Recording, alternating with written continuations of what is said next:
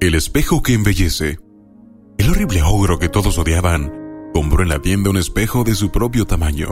Lo colocó en uno de sus muros de su castillo. Podía verse en el espejo de cuerpo entero. El vendedor le había asegurado algo que terminó por convencerlo.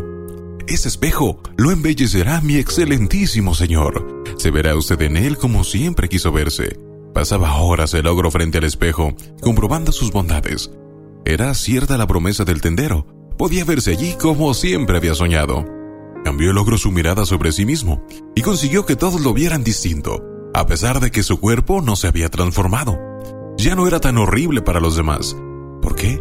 Porque había comenzado a embellecerse para él. Ya no era odiado por todos, porque había aprendido a quererse él mismo en el espejo. Descúbrete a ti mismo con amor, para que los demás te descubran. Comienza a quererte a ti, para que los demás también puedan quererte.